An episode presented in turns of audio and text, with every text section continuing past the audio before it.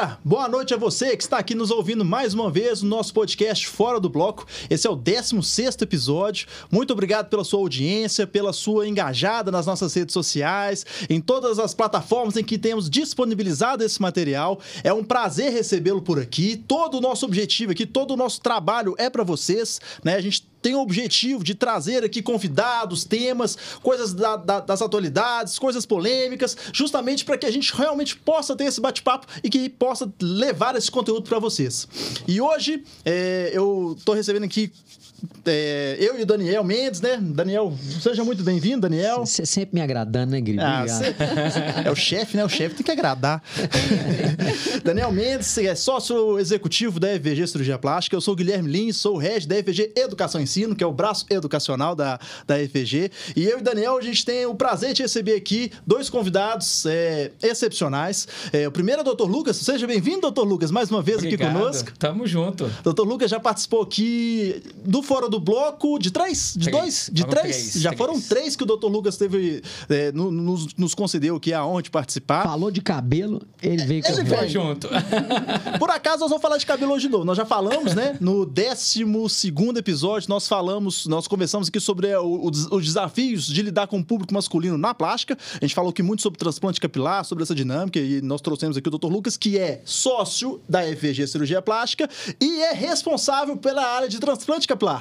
Tratamentos capilares, né, Luquinhas? Né? Você tá ali, tá, gosta muito dessa, de- desse tipo de cirurgia, trata muito ali com, com, com, mais, com o público masculino nessa área, né? Então, Exato. a gente vai receber aqui, seja bem-vindo, Dr. Lucas. Obrigado. E eu tô recebendo aqui também Jaqueline Alecrim, natural de Capelinha, Minas Gerais, graduada em farmácia, pós-graduada em saúde pública, cosmetologia avançada e produtos naturais. Ja Jaqueline tem 35 anos, é casada com Rafael e mãe do Pedro. Rafael Que participou do curso. Estudaram sem, Jaque? N- Profundamente. eu tô surpresa com o talento de locutor do Guilherme. É real.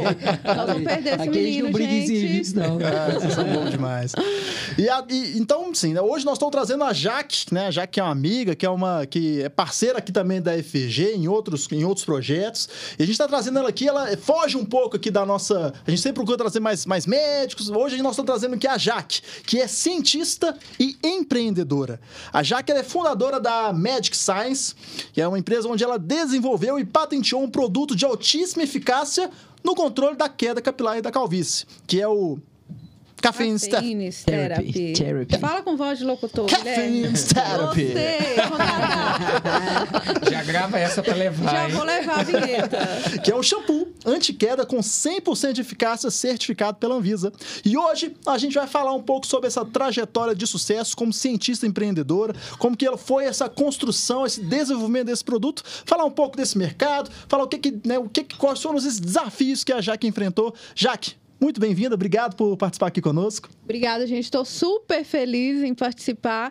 Acho que a gente vai ter um bate-papo super legal, porque quem é da área de saúde e fala de empreendedor na área de saúde parece um, um- um É. ET, né? Fala, como que esse cara... E, na verdade.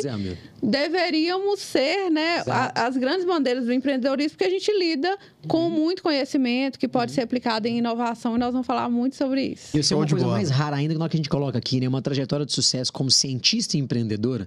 E não Mas- cientista e empreendedora, mas cientista e empreendedora. Se o empreendedorismo já tem uma distância do médico, imagina do cientista. né? Você tá doido. E que não deveria ter, Não deveria porque ter, o exatamente. número de, de, de inovações, né? O, o cientista, ele domina esse campo de descobrir inovações. E, infelizmente, no Brasil não anda lado a lado com os números de patentes desenvolvidas. Isso significa que o nosso pesquisador, às vezes, se dedica muito à publicação científica, mas material, materialize pouco disso em feitos que, que vão se tornar produtos ou Chega serviços oferecidos. Não chega para as pessoas em forma de produto e serviço. Deixa eu te fazer uma pergunta. Você está falando isso aí e você compara com o mercado americano, que é completamente diferente, né? O quanto que o mercado americano ele consegue aproximar da academia E e, China, e levar tá produtos. assim. China. Você acha que isso no Brasil é um problema cultural ou um problema estrutural? A gente vai falar de coisa polêmica, não é? É, manda Então cacete. vamos falar. É o seguinte: é, Assim a é gente bom. discute sobre isso muitos anos. Eu fui professora universitária por nove Então anos. você conhece a Conheço- academia. isso, academia. Então, assim, é, eu brinco, né? Hoje eu moro em Patinga, mas eu sou lá de Capelinha. E eu comecei a trabalhar Bem muito Capelinha. jovem, bem de Capelinha. Eu comecei a trabalhar muito jovem.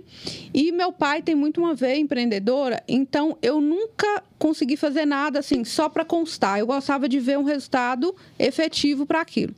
E eu comecei a ser professora universitária e a pesquisa científica me incomodava. Eu era já da vez científica desde o início, dava aula de iniciação científica, mas me, me incomodava profundamente o fato daquilo se tornar apenas, quando eu falo apenas, é com todo respeito aos artigos científicos e a contribuição que eles dão, de tanto, né, eu me mantenho publicando até hoje, mas um artigo científico que traz ali um potencial de se tornar produto ou serviço inovador para o bem das pessoas, né? O objetivo tem que ser esse. E um tanto de pesquisador insatisfeito falando: nossa, eu já desenvolvi um produto para. Tem uma amiga, né, que, que eh, tratava chagas muito bem morreu num banco de patentes o produto.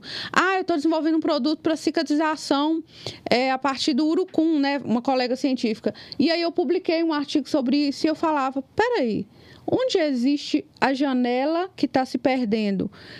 A pesquisa, a dedicação de anos que uma pessoa tem só para ter um título de mestrado ou doutorado e cadê a aplicação prática disso? Então comecei a me questionar muito. E a princípio eu pensei, só pode ser ilegal. Eu lá no meu início da minha trajetória, eu falei, deve ser ilegal, porque assim, ninguém faz. O que está acontecendo? Alguma coisa. É, aí fui atrás e tal, e todo mundo, não, não é, porque não tem é, oportunidade. Na verdade, eu compreendi que as pessoas não achavam um elo de ligação entre o laboratório e o mercado. E aí começou a minha odisseia. Falei, pois então, agora eu vou desenvolver um produto, eu vou desenvolver uma pesquisa com um objetivo muito claro, tornar aquilo um produto e não um artigo científico. E aí desci lá na, na coordenação, até mandar um beijo para a Mércia, que é diretora do Pitágoras, e falei, eu era aluna de lá, né, terminei de formar lá e fui professora lá muitos anos. Falei, Mércia, eu quero desenvolver uma pesquisa com recurso próprio, mas eu preciso que a faculdade me ceda o laboratório em troca, eu coloco os meus alunos para acompanhar essa pesquisa. Não sei quanto tempo vai durar, mas quando terminar, eu estarei com um produto para levar para o mercado. E isso foram quatro anos de pesquisa científica. E eu brinco assim que no início os colegas cientistas achavam bonitinho, né? Que- Cara de menina. Fala, gracinha empolgada. Nossa, você tá- você- você primeiro tá com ano. 35 anos hoje, novíssima, Isso imagina foi há há- quantos anos atrás, Era gente? você é Lancei em menina hoje. 2017. eu Ontem, ainda- então. É, tinha sei lá quantos anos, mas enfim. Aí no primeiro ano todo mundo achando bonitinho, aquilo, ô gracinha, empolgada. Segundo ano falando, eu acho que ela Inocente, tá tadinha. perdendo. É, não é assim, segundo ano, acho que ela tá perdendo um pouco. Terceiro pensou, gente, falava comigo, Jaca, isso não vai dar em nada. Isso, talvez você tá perdendo foco, seu você tempo, tá não é? publicando menos. Porque eu passei publicar menos Focada. porque eu estava focada na pesquisa clínica para achar a pesquisa científica para desenvolver o produto. Enfim, quarto ano. E aí, um ano muito difícil, porque assim, depois de três anos de tentativa, o desafio maior era achar a concentração correta desse extrato, porque eu brinco que era igual um cubo mágico. Quando você arruma uma família de ativos, você bagunça o resto. Aí eu falava, mas se foi possível arrumar uma vez, vai dar certo. Enfim, quando deu certo, e aí eu, por ser. É, pra vocês terem ideia, meu primeiro emprego foi numa loja de material de construção e tal. Então eu, eu já entendi um pouco Por ser que teimosa. teimosa. Eu já entendi um pouco que tinha que ter um caminho que não envolvesse eu ter milhões para abrir uma indústria. E aí eu fui estudar algumas marcas e eu encontrei pela primeira vez a palavra terceirização. E eu li isso lendo uma matéria de mercado sobre uma marca de sapatos, é, chutes. Falei, cara, a chutes é um sapato de qualidade, é legal. Se ela terceiriza, o que que é terceirizar? Entendi, eu tenho o Marca o produto. a marca, o produto, e eu posso ter alguém com a expertise dele para produzir o meu produto. E eu não vou precisar criar necessariamente uma e tal. indústria para isso. Né? E terceirização hoje é o futuro. Então, assim, o DNA da Magic é nós deixamos com a gente o que a gente é bom. A gente é bom em pesquisa clínica, Desenvolver ali o produto, né? Posicionar o produto no mercado, né? Eu marca brinco que a gente não tem que ter modéstia. Quando a gente Sim. fala em FVG, fala em vocês, fala na, na Magic Science, hoje a gente consegue ter uma, uma estratégia de branding ali, de saber assim, eu tenho o melhor produto, o melhor serviço do mercado. Eu preciso comunicar isso. Eu preciso entender, a gente estava discutindo antes aqui, né? Então, continuo lá no trabalho árduo de fazer publicação científica, mas trazer conteúdo de qualidade, conscientizar o paciente de que existe um limite de, de, de, de solução que aquilo entregue, para quem entrega e como entrega. Então, assim, é, quando eu entendi isso, eu comecei a ir para a feira e buscar um parceiro para fazer terceirização. Então, só pensando no desafio, hoje, o que, que a gente tem no Brasil? O Brasil é, inclusive, entre mulheres, o campeão em produção científica dentro da América Latina e está em declínio por mais de cinco anos no registro de patentes. Isso é feio, isso é, triste, grave, isso é triste, triste. é. Significa, e eu converso com pesquisadores assim diariamente, em toda palestra que eu dou, eu abordo sobre isso. Fiz uma palestra na, na, na USP que a gente abordou sobre isso e veio um pesquisador e falou comigo assim, Jaque, eu estou numa linha de pesquisa há 18 anos e eu me sinto frustrado. E quem não se sente? Nossa, é uma vida, Porque né? Nossa, concorda que 18 anos, hoje, né? Hoje foi quebrado muito essa questão assim. Eu vou ter um título por status. Ninguém quer mais isso. A gente quer eficiência de mercado e existem várias formas de fazer. Então, é, hoje eles não conseguem muitas vezes enxergar e o meu papel também, como cientista, é contribuir para que as pessoas entendam que os cientistas deveriam ser grandes empreendedores, porque eles produzem inovação. Quando a gente fala em formulação, Ele é a fagulha, descoberta, né? Ele é a primeira e fagulha. ele poderia pegar muito daquilo e não deixar em um artigo somente, então, publica, é lindo, é maravilhoso, é uma contribuição para a ciência, para o mundo, por isso que eu continuo publicando, né? Mas pegar aquilo e falar, vou transformar a vida de outras pessoas Um com esse resultado e a minha. É. Eu, outra coisa que a gente fala, quem é da área de saúde parece que é um sacerdócio. Não posso ganhar dinheiro. Posso, se eu entrego algo de qualidade, De valor, né? por que não, né? É o mercado. E o mercado funciona o quê? Entrega a solução e colhe os frutos disso, né? É, cara, você tá falando desse negócio engraçado, né? É, Vou olhando assim pra cultura americana, e a cultura americana é uma cultura muito empreendedora, né? Muito empreendedora. O- o- a- o- a base da cultura americana é o empreendedorismo. É, E o tanto, o empreendedorismo está na veia da cultura do povo. E no Brasil, tanto que existe esse distanciamento, tanto que a academia se sente, né? Ah, mercado, nós, o cara ele é formado para é não um ser, para não, pra não ter né? a coragem. Isso. E isso tem muito na medicina, né? Demais. A gente vê na medicina assim, o médico quando ele é empreendedor e o mercado ele é muito grande, ele é muito bom, ele tem margem, o cara se, porra, ele voa. Mas existe um, um bloqueio, existe uma crença limitante muito grande nisso que você falou aí, é, na dificuldade de enxergar que, cara, você pode empreender e prosperar naquela atividade. Ser bom, Né? competente, É, isso não é mancha a doideira. sua competência com a É, ética. Não é conflitante, Não é contrário. Não é conflitante. conflitante. E o problema é que eles põem como se fosse, Como né? se fosse. O médico ou Não, o profissional da dias- saúde que debanda para esse lado do empreendedorismo. Não. Ou que tá na rede social postando. Aí é chamado de marqueteiro, É. de blogueiro, de nomes aqui, picareta. Sem citar nomes aqui, esses dias um médico do, nossa, do nosso time estava fazendo um depoimento que ele tá lá num grupo de médicos, né? Um grupo de WhatsApp de médicos. é, da sociedade nossa aqui de cirurgia plástica e tal. É, e os caras mandando orçamentos lá, né? Aí mandaram um orçamento de um médico X num preço alto, né? Tipo assim, ah, uma, uma coisa que o mercado vende a 40, 30, ou se o cara tava com orçamento de 80. E a galera achando um absurdo aquilo. Cara, qual que é o absurdo? Se o cara acha que o valor dele é aquele, se tem gente pra pagar, ele tá valorizando todo mundo. Todo mundo, Né? Não é um absurdo, é, é um absurdo cobrar isso da paciente. E outra, para você Tá entregar entregando. eficiência, segurança, Não, tecnologia. exatamente. É, muito doido. Isso é nivelar por baixo, gente. Não existe isso. É, é retardatário, né? É, é- é muito doido. Ô, Jaque, conta um pouquinho mais pra gente aqui, ó. Você chegou aí, mas como é que você caiu nessa de virar cientista? Você, você Então- imaginava cientista? É, Você queria ser cientista quando você era, quando você era pequena? Assim, eu, Eu- eu, que eu tenho. Eu, eu brinco assim que o cientista é um- um- uma pessoa que tem uma vontade crônica de responder as perguntas, que se questiona muito, que questiona muito. Então, assim, eu lembro que desde muito, muito criança, não posso falar desde Aquela muito que era, "Por quê? pequena, porque eu ainda quê?" sou. É, era essa. 1,30m, parei no Isso, mas 1,30m. Por quê, mãe? era isso e era algo assim. Eu lembro que é, e eu, eu brinco que a gente criou num ambiente, né? Capelinha era meio que o sítio do pica-pau amarelo. então a gente tinha, tipo assim, planta, bicho, não sei o que. Meu sobrenome é Alecrim, gente. Então, assim, a gente explorava muito isso e questionava muito sobre tudo, mas eu questionava. Eu amava ficar atrás do meu pai ouvindo os negócios que ele fazia. Eu achava aquilo assim, era minha distração desde muito criança. E eu sempre gostei muito de biologia, essa área, e eu fui uma criança muito doente, eu tinha asma.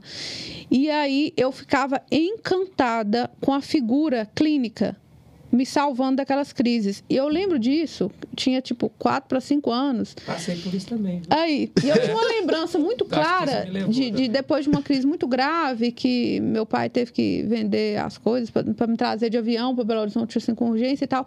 Eu lembro que quando eu voltei dessa crise, eu lembro de um pensamento claro, pensando assim: olha para você, uma criança. Tipo, muito jovem, como esse cara conseguiu me melhorar e tal? Tipo, não, que legal que é remédio, o que que faz e tal.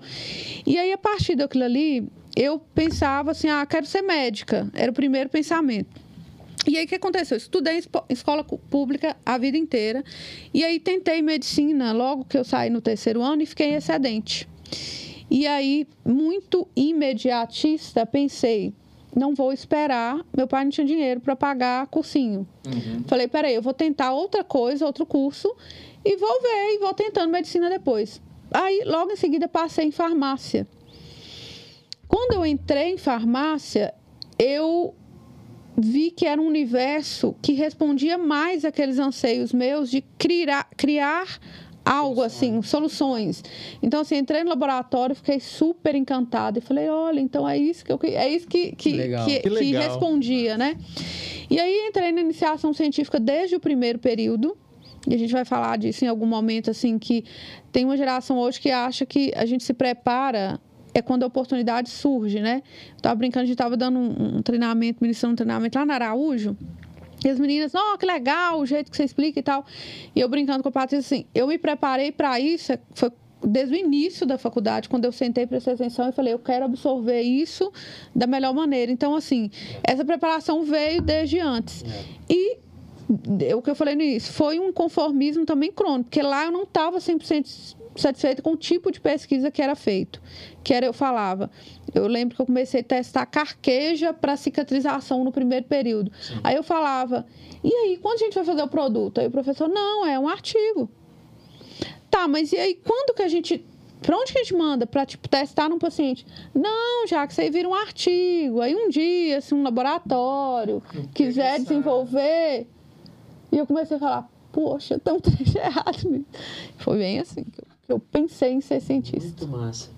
Ou foi na própria academia mesmo, né? Foi, Estudando depois e fui foi, foi ser professora universitária, né? Fazia coordenação científica, então. Cara, e assim, e o salto? Você comentou um pouquinho que você né, já admirava seu pai, que também era um empreendedor, mas assim, dali para empreender, né? Que aí a gente traz aqui um pouquinho da história da, da, da própria Magic, né? Cara, vou empreender, vou abrir um CNPJ, vou assumir alguns riscos, vou criar um produto. Emenda para mim essa história para a hora que você vira a chave para ser empreendedora e de empreendedora você cria um produto. O produto veio antes do empreendimento, o empreendimento veio depois do produto.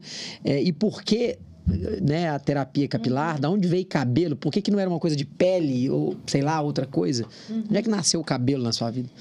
Mas a- a- pela questão do empreendedorismo, eu acho que a palavra empreendedorismo hoje é meio banalizada, assim. Tem o povo da modinha que fala, ah, eu sou empreendedor e nem sabe, às vezes, o que, que é empreender. Nem sabe a rola que é. Né? O bom foi- o Daniel xinga os palavrões ao vivo. demorando e a gente a aparecer um. xinga, não xinga, mas que é mocinho, mas ele xinga pra gente. E aí, o que que acontece? Eu acho que a primeira coisa que a gente tem que falar que empreender é inovar, é criar soluções e não é criando coisa mirabolante, porque assim, eu recebo um tanto de mensagem, ou às vezes a gente vai dar alguma palestra, alguma coisa, e as pessoas abordam, então falam, falam assim, eu tô querendo desenvolver um produto para mandar para Marte, para fazer não sei o quê. Eu falo assim, filho, desenvolve uma solução para alguma coisa bem prática do mercado. Por exemplo, por que que eu fui para a área de queda de cabelo? Porque é um dos temas mais buscados no Google. E eu queria fazer um produto que resolvesse uma solução que existe, de, uma, de um problema, problema que que existe. existe. Latente, É, eu brinco assim que a inovação, ela tem que ser necessária. Sim. Concorda? Inovação que não é necessária é, é, guardada é o que? gaveta. prancha É curiosidade. golfinho. Curiosidade. Então, Prancha pra golfinho é boa não é? essa Falei, não quero, eu quero fazer uma coisa. Tatu e coloca minha, é, J.S. Então, eu falei, não, eu quero fazer algo que, que trate alguma solução de algum problema que exista. E aí, é o primeiro ponto. E quando eu falo que meu pai é empreendedor, é porque com ele eu aprendi que empreender nas coisas simples. Então, ele era de uma fa- família muito pobre, ficou órfão com dois anos de idade. E aí ele morava na roça, tem a quarta série, mas é um cara assim muito inteligente. E aí, quando ele estava lá na roça, ele falou assim: vou ser cortador de cana em São Paulo para eu tirar uma carteira para eu virar motorista. Empreendedor pra caramba. Eu queria falar. Caralho, mas não posso falar. Posso, né, Daniel? Pode, Depois pode. Empreendedor bota um pra caramba, velho. Tipo assim, olha o que é empreender. É, é, e na É, nossa total, própria cara. vida profissional, é muito o Total. rumo que a gente toma também, assim. Eu poderia ter escolhido assim, ah, não, eu quero fazer mestrado, doutorado e pendurar meus títulos Total. e É. ficar só com isso. Fica na sala de não aula que todo mundo, né, quem, quem, quem quer ter essa opção, maravilhoso, mas você tem que ter uma janela para escolher outras coisas. Eu falei, não, eu não quero ir para essa via. Eu sou especialista, eu quero desenvolver um, um produto e levar ele para o mercado. E aí, meu pai empreendeu nisso, e aí ele foi realmente, tirou a carteira, cortou cana, tirou a carteira, foi trabalhar nisso, ah, gente, antes de eu nascer. Foi trabalhar numa empresa que chamava Camig, virou supervisor lá, conseguiu comprar um táxi, depois um caminhão, enfim, isso é empreender. Eu entendi desde cedo que é isso. Que não é você pensar assim, nossa, só vou conseguir se eu desenvolver algo mirabolante. Mirabolante, é.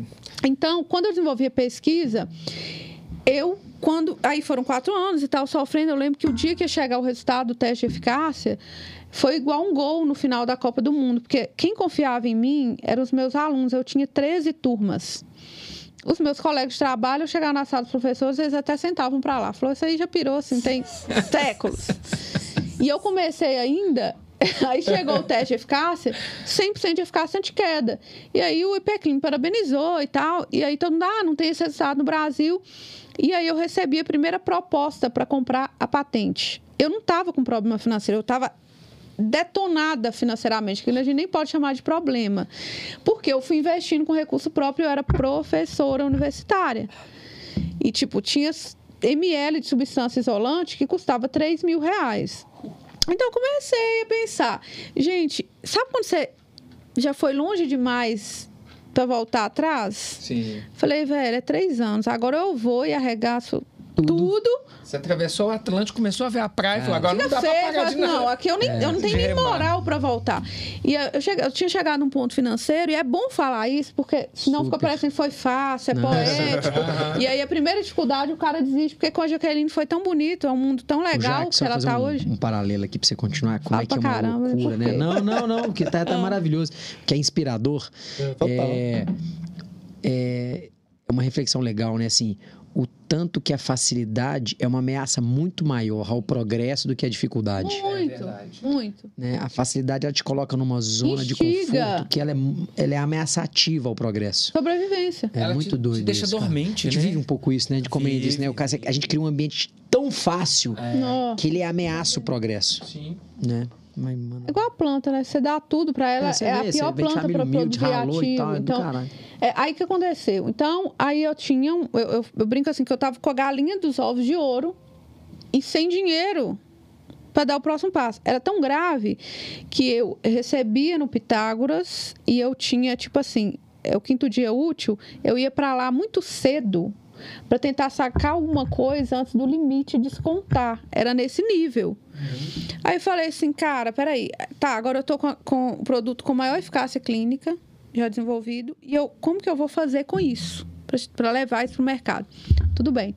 Pensei. Aí recebi a primeira proposta, que era interessante para uma pessoa que estava quebrado financeiramente, mas que ia resolver o meu problema assim: um apartamento, um carro e tchau. Falei, não, não quero isso.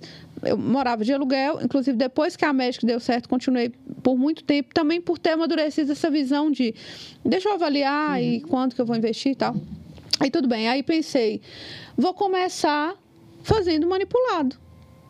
Comecei com. Eu, te, eu consegui sacar rápido o dinheiro, antes do banco pegar, um dinheiro para fazer oito frascos. Depois eu vou postar. Isso é tá comprando seguidor. É. Vou postar, me siga nas redes sociais para ver o primeiro frasco. Já, arroba, fala, ver, já né? manda o arroba. Arroba Jaque. Alecrim. Alecrim. Alecrim. Fábio Guilherme. Ah. Aí tudo bem. Aí o que aconteceu? Eu falei assim: vou fazer oito frascos frasco, você acha que aquele outro era feio? Você não viu o primeiro. eu falei, pois é você que vai começar. Falei, público para vender o produto eu tenho. Eu tinha 13 turmas que acompanharam tudo, que conheciam o teste de eficácia e tal. Comecei a vender esses oito frascos. E o negócio vendeu tudo no mesmo dia. Aí eu voltei com o dinheirinho 16, 16 multiplicado. Falei, ó, oh, vou fazer mais. Vou fazer mais. Fiz. Tirei um pouquinho. Vamos fazer mais. Vou fazer mais. Fiz. Tá bom. Aí começou uma demanda que era o seguinte: o cara comprava, ou a menina, né? É, eles indicavam pro irmão, pra, pra ela e tal. E elas falavam: já que você não faz aquela análise que você fazia no laboratório com os pacientes e tal. Aí eu faço, 100 reais. Pensei, tlim, pensei, ó, produto mais serviço fui lá ler sobre serviço. Prestação de serviço é algo maravilhoso, que eu falava, eu não tinha dinheiro. Então precisava de angariar de alguma forma algo que eu não precisasse investir Sim. antes. E já tinha Jaqueline pronta. Sim. Falei, serviço. Tudo bem, comecei a atender. Só que eu comprei um lavatório móvel coloquei no, no é que, é. que tinha. e aí, minhas alunas falavam: então tá, você vai me atender lá em casa no sábado, então. E eu trabalhava igual louca, dava aula a semana inteira, dava é, aula em pós-graduação no sábado, e aí eu atendia no final da tarde e no domingo. Você vai lá me atender, atender minha mãe e tal. E eu ia. E aí aquilo começou a incomodar profundamente os meus colegas de faculdade. O bom é que a diretora já tinha a mente aberta, é genial a Messia. Meus colegas falavam assim, me chamavam, sabe quando o cara te chama para conversar? Eles chegavam e falavam, já, a gente quer conversar com você. Deixa eu te falar, te acha um profissional excepcional, os alunos te adoram, você já tem seis anos que você trabalha no Pitágoras, você está queimando seu filme, vai ser lavando cabeça, porque eu fazia análise, lavava, aplicava ensinando a como usar o cafeínas, e aí eu fui desenvolvendo, desenvolvi máscara capilar e tal. E eu falei, velho, mas tipo, a gente formou para lidar com o ser humano. Qual a diferença entre você, que é enfermeira Sim. e se administra um medicamento, eu fazer uma avaliação e aplicar um produto? Não, só te dando um toque e tal. Aquilo começou a me rentabilizar. Então eu entendi que naquela matemática, se eu quisesse angariar para eu ir crescendo os lotes, eu tinha que fazer prestação de serviço. E isso fez uma diferença gigantesca na história da Magic, porque criou uma cultura que é concorda que eu atendi os primeiros pacientes pessoalmente? Aqueles oito eles ficavam tão felizes com o resultado. E eu mandava as fotos de acompanhamento, então já tinha as provas clínicas muito claras. E os médicos deles viam, e eles postavam, e eles postavam: ah, meu médico viu e gostou, e viu que fez efeito. E aquilo se tornou uma cultura da marca. Então eu brinco que daqueles oito para os 200 mil clientes atendidos que a gente tem hoje, a cultura permaneceu a mesma. A gente recebe mais de 300 depoimentos por semana depoimento espontâneo, com foto. E eu brinco assim, até de homem, porque homem não gosta de. Pra que, que homem vai mandar um antes e depois? Mas, tipo assim, criou-se uma cultura tão grande dentro da marca, daquela satisfação e falar assim, eu vou voltar Sim. e vou contar. E isso veio de uma atitude fora da caixa. E eu brinco que muita gente não faz por uma simples coisa, ego. Sim. Ah, o que que o cara vai pensar? Igual a gente falando, ah, eu vou postar isso, mas meu colega, cara, tá certo, faz. E, e se você fizer tudo igual, é. resultado igual. Sem dúvida. Muito bom. E como é que aparece? Vamos falar um pouquinho aqui da Cris agora. E a Cris, como, como também uma empreendedora famosa, também, né? Maravilhosa. É, é, mulher e, porra, uma Era referência nacional. E... Como é que você pluga? Então, é, eu acredito muito em, em projeto de longo prazo e eu acredito muito em conexão mesmo. Então, assim, é, todo mundo está aqui, né? Daniel, Felipe, a gente conheceu num evento. É, se identificou demais e falou, não, e aí? A gente trocava ideia, é. a gente começou a criar um projeto junto e tal. Então, assim, essas conexões, elas vão acontecendo quando você vai fazendo o jogo do longo prazo, de falar assim, quero me cercar de boas influências. Então, o que, que acontece? Desde o início da médica, eu lembro que eu tinha um caderninho que eu, no primeiro dia que eu comecei a riscar aquilo ali, para apresentar para a primeira pessoa que eu fui falar assim: quer colocar um dinheiro aqui para a gente com, começar a crescer esse projeto, que foi o Jumar, eu desenhei ali um projeto em espiral. Então demorou tanto para dar certo na pesquisa que eu, aquilo foi um treino para eu saber assim: essa empresa não vai estourar do dia para a noite. É um de longo prazo. É, aí ali no espiral eu pensei: primeiro lugar que eu quero atender são os meus alunos é o público que eu já tenho meu branding. Eu dou aula para eles há seis anos. Sim. Eles acompanharam as pesquisas, Sim. eles viram o resultado. Então, esse é o meu primeiro público. Ok. Segundo público que eu quero atender é da cidade de Ipatinga. Então, a gente começou a criar. É, eu criei uma estratégia ali da revenda. Porque eu pensei, uma Jaqueline é muito bom, duas, melhor ainda, três nem se fala. Pegava as minhas melhores alunas treinava ela cientificamente, porque se chegasse no Lucas lá e, e, e, não soubesse explicar o porquê do mecanismo de ação, ele ia falar assim: não, a shampoo não trata queda. Não ia falar, ah, é um veículo, igual o xarope tem um veículo para disseminar ativos, e é para absorção folicular e vai massagear. Então, eu treinei elas nesse nível. E elas começaram a, a, a multiplicar o negócio. E aí eu falei, ó, oh, multi, escala. Aí a palavra escala surgiu pela primeira vez para mim. Então, depois que a gente escalou com aquilo ali, a gente foi para primeira rede é, que começou a distribuir o nosso produto, que é uma rede fantástica, que é a Indiana. Diana é referência, né? E ali outras, outras redes. É São Paulo, que é mais forte? É Minas. Minas mesmo. É uma, é uma rede sensacional, né? A estrutura é interflotônio, mas é muito forte no Vale do Aço. E eu entrei lá porque tinha muito aluno meu que trabalhava lá como é, é, ou farmacêutico Sim. já formado e tal. E aí falou: ah, minha professora desenvolveu, um passou pelo ali. comitê, foi. Depois que foi para Indiana, outras farmácias começaram a comprar. Por que, que eu estou contando essa história? De novo, toda vez que eu for falar sobre a história, eu tenho que falar sobre o caminho, porque focar na história de sucesso fica um bicho muito grande. Sim. Aí a pessoa que está começando pensa assim: Ai, não vou chegar lá. Poxa, eu não chego lá, velho. É. Aqui, essa menina está é. mandando para três países. Não foca nisso, foca nos oito frascos e na atitude de ligar o foda-se e falar: eu vou fazer lá diferente. Na casa e lavar eu o cabelo vou lavar da o cabelo do cara e tudo é. bem, da dos menina. Oito, dos oito frascos para hoje, nós temos quantos anos aí nessa brincadeira? Cinco anos. Olha isso. Então, assim. E aí era até chegar na crise. Então tá. Então era Ipatinga, e dali disseminou. E aí eu já tinha o case da Indiana. E aí a gente conseguiu o nosso primeiro distribuidor, que foi é o nosso distribuidor exclusivo Minas, que é a Oriente.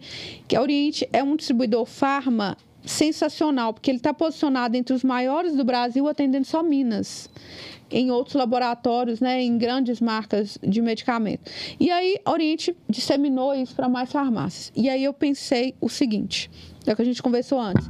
A gente começou a performar na, no setor de dermo nas, nas farmácias mais do que algumas multinacionais, porque a nossa recompra é muito alta. Você usa algo que faz efeito Dá você tem um problema acabou. que é crônico, você vai usar novamente. Então, assim, aí eu comecei a falar aquilo. Peraí, a gente começou a cutucar onça grande com vara curta. Então, já tinha muito claro para mim, assim, eu preciso de uma onça grande também. Pensar, um, achar um, um tubarão. para encarar essa pra onça. encarar essa onça comigo. E aí eu pensei, eu preciso e tal. Mas sempre assim, observação. Não no jogo de a primeira que aparecer, eu vou fazer. Sim. E aí, olha o poder da conexão. Isso vai acabar meia-noite, tô falando com vocês. Olha o poder da conexão. Um belo dia, eu estava num evento, palestrando, um evento chamava Arcade, e aí um rapaz é, tava com um, a namorada lá e tal, e me abordou e falou assim: Jaque, adorei a palestra, a gente é de BH, eu trabalho com investimento e eu quero deixar o meu cartão pro, com você, porque se você quiser fazer investimento, você faz com a gente. Falei, top e tal. Não fui, mas indiquei várias pessoas. E aí, um belo dia, ele, ele me chamou e falou assim: Jaque, eu consegui um convite para o Clubhouse. Lembra quando lançou, que tinha um pouco? Lembro, lembro. É, e ele falou: Eu quero te dar esse convite. Olha isso. Isso tem uma outra coisa. Network não pode ser seletivo. Eu não posso falar assim, não, você é amigo do Daniel e do Lucas porque são da FVG.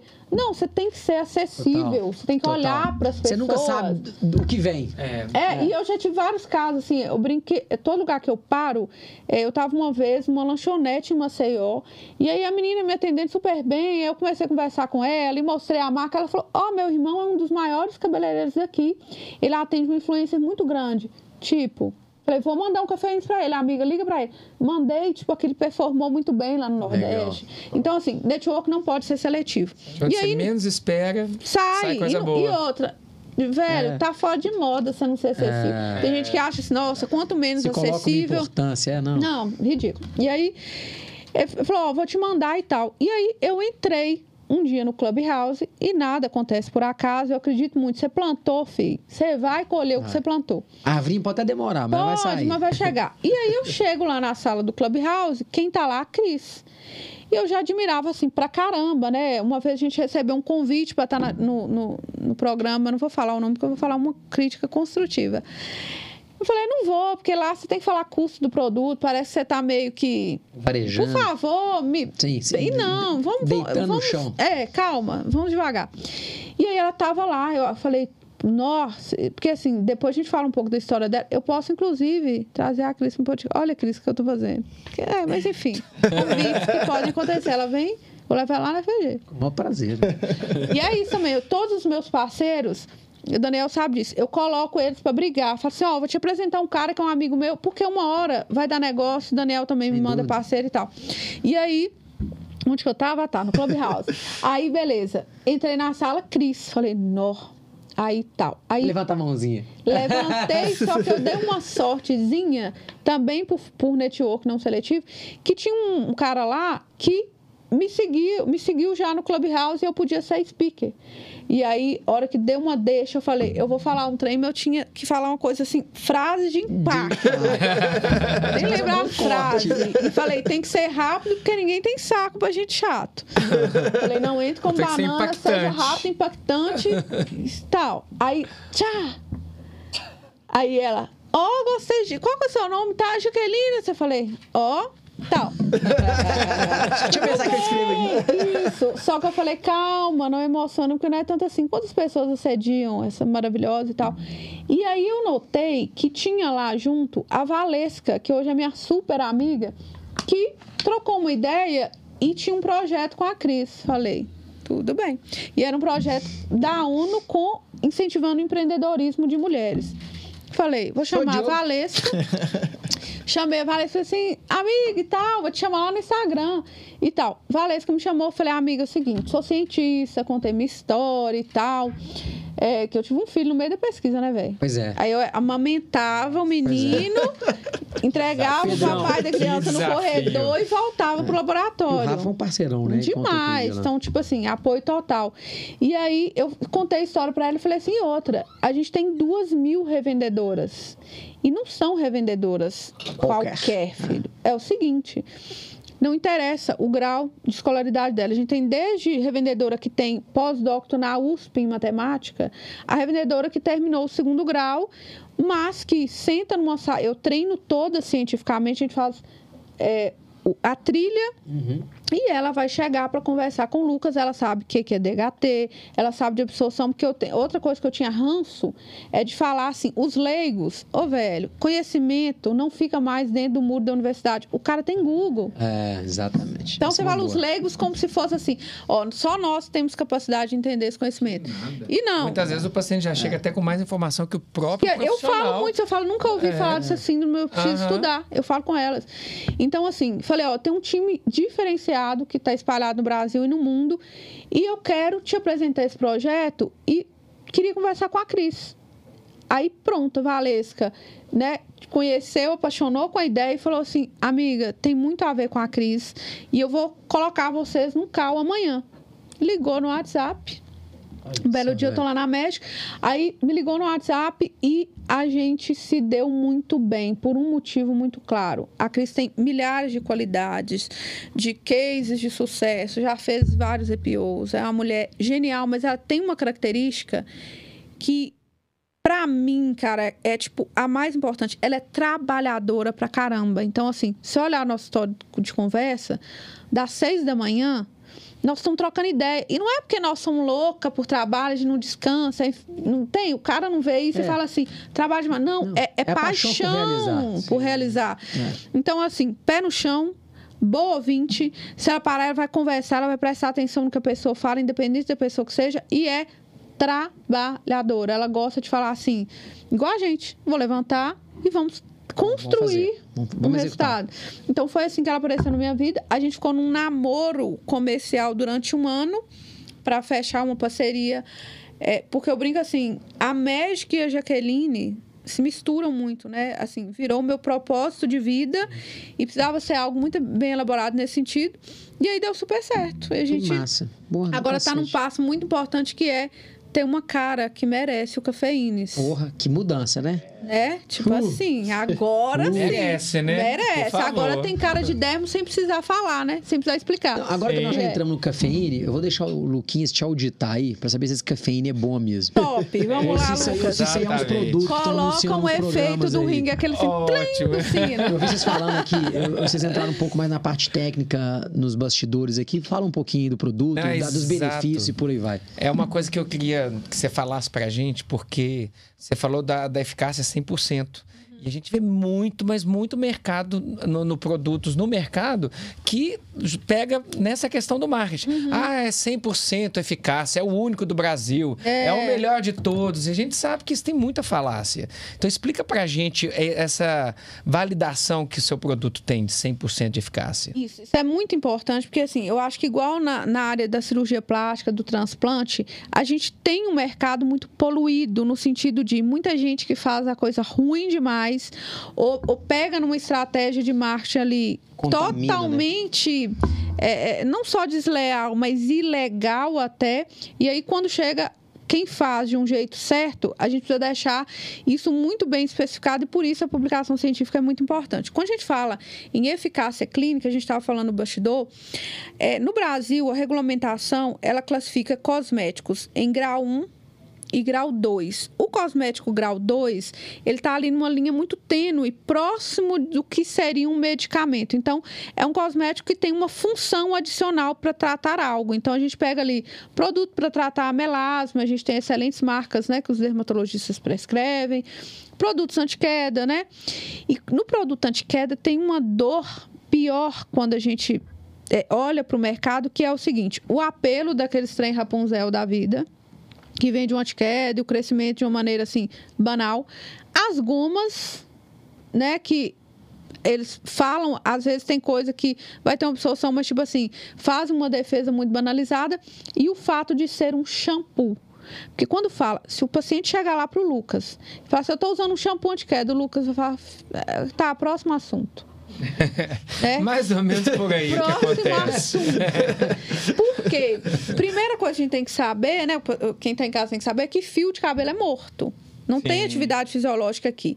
E se eu falo que eu tô usando um shampoo anti-queda, o médico vai ouvir assim: estou lavando os fios com algo para fazer parar de cair. Velho, isso não existe. Por isso que tem no mercado até condicionador anti-queda. Misericórdia. Condicionador de fio. eu Então, compro, tá? comprava, comprava, né, Daniel? E aí, a primeira coisa Minha que mulher a gente chega tem... pra mim e leva, comprei isso aqui pra você. Usa para não gerar polêmica em casa, eu sei. E aí, o que acontece? Primeiro ponto é, o cafeínes, ele é uma combinação de ativos, de fitoativos, que foram isolados durante muitos anos, e foi colocado num veículo de shampoo igual xarope. Não tem lá o veículo de açúcar, água, corante para você diluir a dipirona. Então, o shampoo é um veículo e é um produto exclusivamente para ser aplicado no couro cabeludo. Então, hoje, a área folicular, né, o Lucas sabe muito bem disso, assim, é um ponto de estudo científico muito grande, porque é uma área de excelente absorção. Então, a área externa corporal que mais absorve substâncias é o couro cabeludo. Então, a gente tem uma capacidade de penetração de substância muito grande. Então, quando eu isolei o extrato, eu pensei, tônico ou o quê? Quando eu olhei para a absorção de tônico, eu pensei praticidade de uso baixa. De novo, o incômodo é muito bom, né? Era a dor do mercado. Eu queria fazer algo que fosse prático para o uso e não Tivesse mais boa adesão. boa adesão. Né? E aí eu falei, estudando, né, é, uma literatura que já a gente já tem shampoos como veículo para várias coisas, cetoconazol, o que mais? Vários outros, né, que usam como veículo. Falei, Até vou corticoide. corticoide. E no futuro, para tratar diversas doenças, porque o, o folículo, ele é uma área de, de, de depósito muito grande. Então, fármacos de liberação prolongada vão passar a ser administrados através da absorção tópica ali. Olha que sensacional. E aí a gente só tem que modular desses fármacos quando é para tratar outros problemas, dele não ficar retido no folículo e cair na corrente sanguínea. No caso do cafeína, então o que, que a gente fez? Peguei a formulação de shampoo para que o paciente espalhasse os ativos por todo o couro cabeludo. O tensoativo presente ali rompe as barreiras de sebo e ajudam na penetração das substâncias. E aí a gente pensa, Será que tem tempo suficiente? Depende do tamanho da molécula e do tipo da molécula. Então, em 3 a 5 minutos, a gente consegue ter uma absorção medida e consegue ser mensurada quando a gente faz uma biópsia no folículo. Então, os ativos vão estar lá depositados no fundo. E aí, a Anvisa diz o seguinte na legislação: tudo bem. Quem desenvolve falar que é bom, é muito fácil, você desenvolveu, mesmo que seja em laboratório e tal. Então, ela exige para o grau 2 teste de eficácia clínica. Então, todo grau 2 tem que comprovar segurança e eficácia clínica. Como que esse processo acontece? Existe um instituto, né, vários institutos, mas o mais conceituado no Brasil chama IPCLIN. E qualquer marca, então vou citar marcas do mercado, Vichy, qualquer marca que desenvolva um grau 2, esquicêuticos, tem que se submeter a um teste de eficácia clínica lá. Então a marca envia amostras que não podem ter nenhuma identificação. Eles recrutam voluntários de todos os fototipos e tipos de pele diferente e fazem um uma bateria de testes durante um período que pode ser de 30 a 60 dias, com supervisão clínica, com testes adicionais e vão falar tem eficácia clínica e segurança ou não. O 100% de eficácia significa que 100% dos pacientes que passaram por esses testes tiveram redução da queda capilar. Então, ele é 100% de eficácia clínica na redução da queda capilar. Aí vem outra coisa que eu gosto muito de falar, que é alguém que fala assim: Tá, né? E a gente vê em medicamento, em dermocosméticos, se o paciente não aderir ao tratamento, então, cafeínas, homem tem que usar todo dia. Porque homem produz mais DHT, um dos mecanismos é a inibição da DHT, aí o cara coloca lá no banho, usa hoje, Outro dia, outro dia não, Aham. e tal, ou não faz foto para acompanhamento, porque isso é muito importante, porque se você não faz foto, você fala, será, e tal. E aí a gente fala, eu brinco assim, ó, dipirona é um excelente antitérmico. É, é, é quase que 100% também de eficácia clínica para tratar febre. Mas pode acontecer de você usar e a sua febre não melhorar, voltar, e isso não significa que ela não tem esse 100% de eficácia. Significa ou que você está com um fator interno que está sobrepondo o efeito dela, Sim. ou que não foi usada na janela terapêutica a dose correta. Então a gente sempre fala, ó, 100% de eficácia clínica significa que ele tem o- esse potencial, em 100% dos casos, de controlar essa queda aumentada, desde que você utilize corretamente. E se você usa o produto com 100% de eficácia e sua queda persiste, mesmo você usando certo, significa que você precisa, junto com seu médico, avaliar algo adicional. Exemplo, a pessoa pode estar com problema na tireoide, anemia, é, algum distúrbio que está levando àquela situação. Sim, não, isso daí é fantástico, porque a gente Começar a indicar, hein, muita- Luquinhas? Não, com certeza. e assim, e o que eu acho legal, ô, ô Jaque, é você trazer essa visão científica e séria do que você está propondo, né, colocando no mercado, porque a gente vê muito hoje assim entrega de produtos que vem com esse discurso de eficácia e que assim tem comprovação nenhuma. É marketing pesado, agressivo, E que a gente falou, em e é veículos de dis- comunicação forte E denegrindo áreas científicas, inclusive. As pessoas que estão ali batalhando para fazer algo sério, pensando no bem-estar das pessoas real e não só no dinheiro delas. Aham. E faz assim uma desconstrução de que, você, por exemplo, você levou anos, desde os oito frascos até agora, você desenvolvendo esse produto. Isso. Aí vem um produto do nada, sem comprovação, sem testes, entra para o mercado é, pegando um veículo de comunicação foda. Injeta Forte, grana, injeta que foi grana. o que você não tinha lá no início, você mesmo Isso, falou, com aham. recursos próprios, né? Essa pessoa já vem com grana atrás e começa a vender uma Uhum. Solução apelo, né, mágica que não existe. Isso.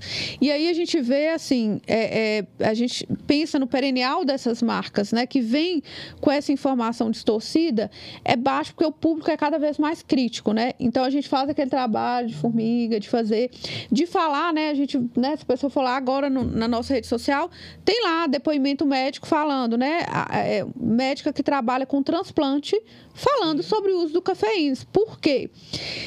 é tudo na ciência, né? Então vamos dar o exemplo de novo na dipirona. Desenvolveu como antitérmico, mas a gente sabe que existe um limite para aquilo. Senão era só tomar dipirona nunca mais ia ter febre ou, não ia voltar essa febre. No cafeína existe um limite para a ação. Qual que é esse limite para a ação? E isso é muito legal a gente trabalhar, porque a marca que vende mentira vai num lugar forte e fala: usa isso para você não precisar fazer transplante. Olha que cruel isso. Eu estou tirando do paciente o direito de saber que. Vou pegar de novo o exemplo do cafeínas. O cafeínas trabalha com mecanização de é, reverter atrofia folicular. Então, só para vocês entenderem, o folículo é um sacozinho assim que fica o fio. E na calvície ele vai ficando cada vez mais raso. O fio vai ficando fino. A calvície muitas vezes nem é por queda, é por afinamento. E ele consegue, além de tratar a queda, reverter esse processo de mini- miniaturização. Só que, se tiver entrado na fase cicatricial, aquele folículo, que é aquele local liso, que não tem nem o poro, não é milagre, ele não vai criar um, fo, um, um, um ali. A folículo brincou. ali, né? Um Tira o Vai folículo, deve ser ressuscitar. até aí, igual o Lucas brincou mais cedo, mas não vai ressuscitar, isso não existe. Então, o que, que vai acontecer?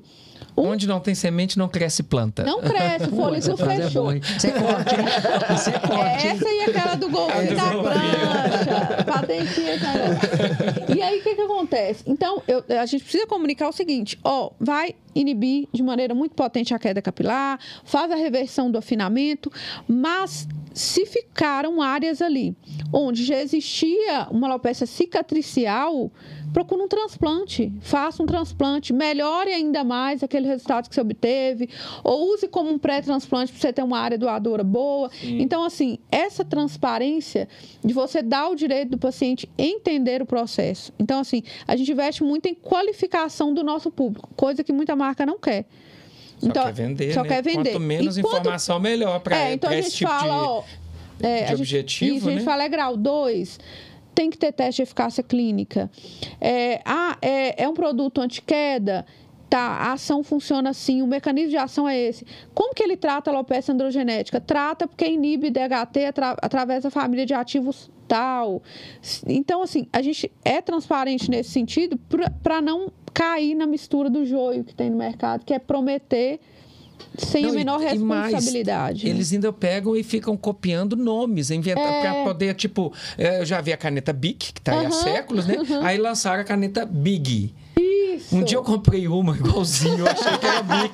Depois eu falei, pô, isso aqui é Big. É big. Agora negócio, trioxidil, trinoxidil, tri não sei o quê, tudo É. pegando o minoxidil e fazendo. E você vai ver, é fitoterápico e tudo, não tem nada a ver com o minoxidil. Você vê que é forçar a barra mesmo, só que pensando em, em comércio. Isso, e é tão é, drástico que, assim, tem coisa que aparece aí que a gente, é, às vezes, o, o paciente questiona e tal, que é tão ilegal. Eu tenho uma amiga que, que, que fala, faz inclusive podcast sobre isso, é tão ilegal que não dá nem pra caçar. Tipo assim, às vezes não é nem um É só pra profissional. aprender, é só pra aprender. Entendeu? cal- Caçar nem quadra, pra né? Como é que eu vou caçar e não tem, ele não tem nem certificado, ele não É, tem... caçar o quê? O quê? É uma loucura, né? É uma loucura isso. Mas é esse o bom. cenário. Ô, Jaque, a gente já tá chegando no final. É, dessa, desse nosso episódio. E para finalizar, eu queria né, que, que você nos contasse, contasse para o nosso público, o que, que você diria para um, um jovem, para os jovens que estão tá ali no início da sua trajetória? Você já falou um pouco, né? Uhum. Já falou várias coisas aí, mas é talvez aquela, aquela pessoa que está ali né, no início ali da sua, da, da, sua trajetória acadêmica, que sonha em se tornar cientista e desenvolver algum, algum trabalho que realmente traz uma diferença para a sociedade. Qual conselho você daria né, para esse jovem pra, pra, ou para essa jovem? né? Que, né, olhando para trás, né, para os seus erros, para os seus acertos, o que, que você diria para essa pessoa? Que conselho você diria para ela? Você Olha tem três, só. você tem três conselhos para dar. Ah, eu tô com dois na mente. Vou inventar uma coisa ruim pode ser dois, pode ser dois. número um é o seguinte: eu acho que tem muito a ver com isso. Chama constância. Os caras querem fazer o trem dar certo do dia para a noite. Isso não existe. Constância é você falar assim, cara, eu. E não é ser burro, né, velho? Também, tipo assim, ser teimoso é diferente de ser persistente. É. Então você tem que avaliar assim: esse trem tem chance de dar certo mesmo? Ou é uma ilusão da minha cabeça? Eu adoro, inclusive, eu tenho amigas e amigos que são aqueles que eu falo assim: eu vou te perguntar, porque eu sei que você vai ser sincero comigo. Você acha que é uma boa? Aí eu vou ouvir e vou ter massa crítica para falar assim: é ou não é? Então, primeiro, constância. constância. Com com o correto. E o correto é o básico. O correto é você investir em qualidade, pensar em algo que seja rentável no sentido de não se matar por algo que no final você vai ter só uma coisa bonitinha para falar, ah, eu fiz, mas que não vai te trazer nenhum resultado também. E o segundo é não procrastinar. Eu, eu falo muito com meu time o seguinte, gente, quando você levantar, pensa assim, se eu não tivesse procrastinado todas as, aquelas coisas, onde eu estaria hoje? Porque a gente sempre procrastina em alguma área. E a gente não pode perder, é o que o Daniel falou, essa provocação. Me autoprovocar. Se eu achar que eu estou boa demais, eficiente demais, eu vou parar, eu vou estagnar. Então, se provoca, fala assim: se eu não tivesse procrastinado, onde eu estaria? E a terceira, lembrei de uma boa: faça listas. O povo é muito tecnológico, né? Então eu tenho lá minhas listas no Notas, mas eu gosto da minha lista que eu me comprometo no papel, que aquilo é quase um contrato pessoal. Uhum. Tipo, eu vou. É, cê, ah, tá. Coloca, fala, ah, tá, eu quero publicar. Primeira coisa, começando e fala assim: eu vou publicar dois artigos esse ano porque é o que a gente brincou. Eu sou cientista empreendedora, eu não abandonei a minha veia científica, porque isso é muito importante né, na minha construção ali diária. Então, quando eu falo eu vou, aquilo obrigatoriamente tem que virar uma lista de tarefas. Se não, filho, você só fala. Então, quando eu falo eu vou publicar, eu coloco terça-feira de 23, separar os primeiros seis artigos. Tal dia, tal, começar a redigir a introdução. Tá. Então, assim, nas minhas reuniões com o meu time, você vê, assim, meu time é extremamente jovem e muito eficiente. Mas lá eles sabem. No que a gente bate todo dia é cadê sua lista? Eu tenho uma lista que chama lista flutuante. Eles têm que escrever lá a listinha deles. Você tem que saber o que você tem que fazer. Senão você fica o dia inteiro. Né? Falando, eu quero, eu sai. quero e você não sai do lugar. É, então, não procrastinar, ter lista, porque aí você tem. E, e, e, assim, mais do que a lista, é você destrinchar o que, que você precisa fazer para você chegar naquele ponto um. Chegou, o que, que você precisa fazer para o próximo? Então, é a receita. Vou pegar, vou pegar o meu aprendizado com a sua fala aqui que é que quase assim, né? Sem compromisso você, não vai começar. Mas mais importante que isso, sem a consistência você nunca vai terminar. Fechou! Deixa Acabou. Posso falar uma outra? Que é tipo assim, não sei se eu vou lembrar bem, me falei isso não parece uma vez, que não tem nada mais perigoso do que um motivado despreparado. Porque ele vai se, ele vai, é se, ele vai se sabotar demais, velho. Ele vai levantar todo Nossa. dia e achar que tá fazendo. Mas eu achar que tá é fazendo, é ele engajado. é. Puta que pariu. Puxa, é ele vai achar. burro engajado. Ah. Eles vão tirar nós do, do Instagram, eu tenho certeza. ele levanta todo dia e fala assim: eu trabalho demais. Eu produto. Tá, o que, que você fez, filho? Eu, ele só fala que vai fazer. Então, assim, pega uma coisa assim que você sabe que vai cumprir e repete. Uma, uma frase assim você conhece o projeto IA? Não. Eu ia fazer. Eu ia, isso aqui Ou eu não porque faço, eu não porra. fiz. É Faz, aí. pega o básico É, e faz. muito. Turma, bem muito feito. obrigado, né, pela, pela, pela- pelo bate-papo. Obrigado, Jack, né, por ceder aqui do seu tempo, contar a sua história, sua trajetória. Não tenho dúvida, né, que pro nosso público, é, né, foi ótimo. Tem muita coisa aqui que, né, a gente consegue tirar de aprendizado. Muito obrigado, doutor Lucas, por vir aqui mais uma vez, é, trocar com a gente. Daniel, obrigado mais uma vez por estar aqui conosco.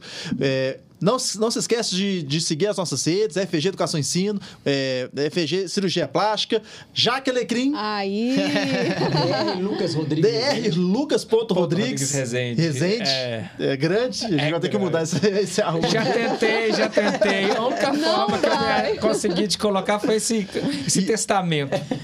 E estamos aqui no estúdio 767, aqui em Belo Horizonte, né? Então pode acompanhar o trabalho desse povo aqui, que também é muito legal. E, e- e até o próximo episódio do nosso podcast Fora do Bloco.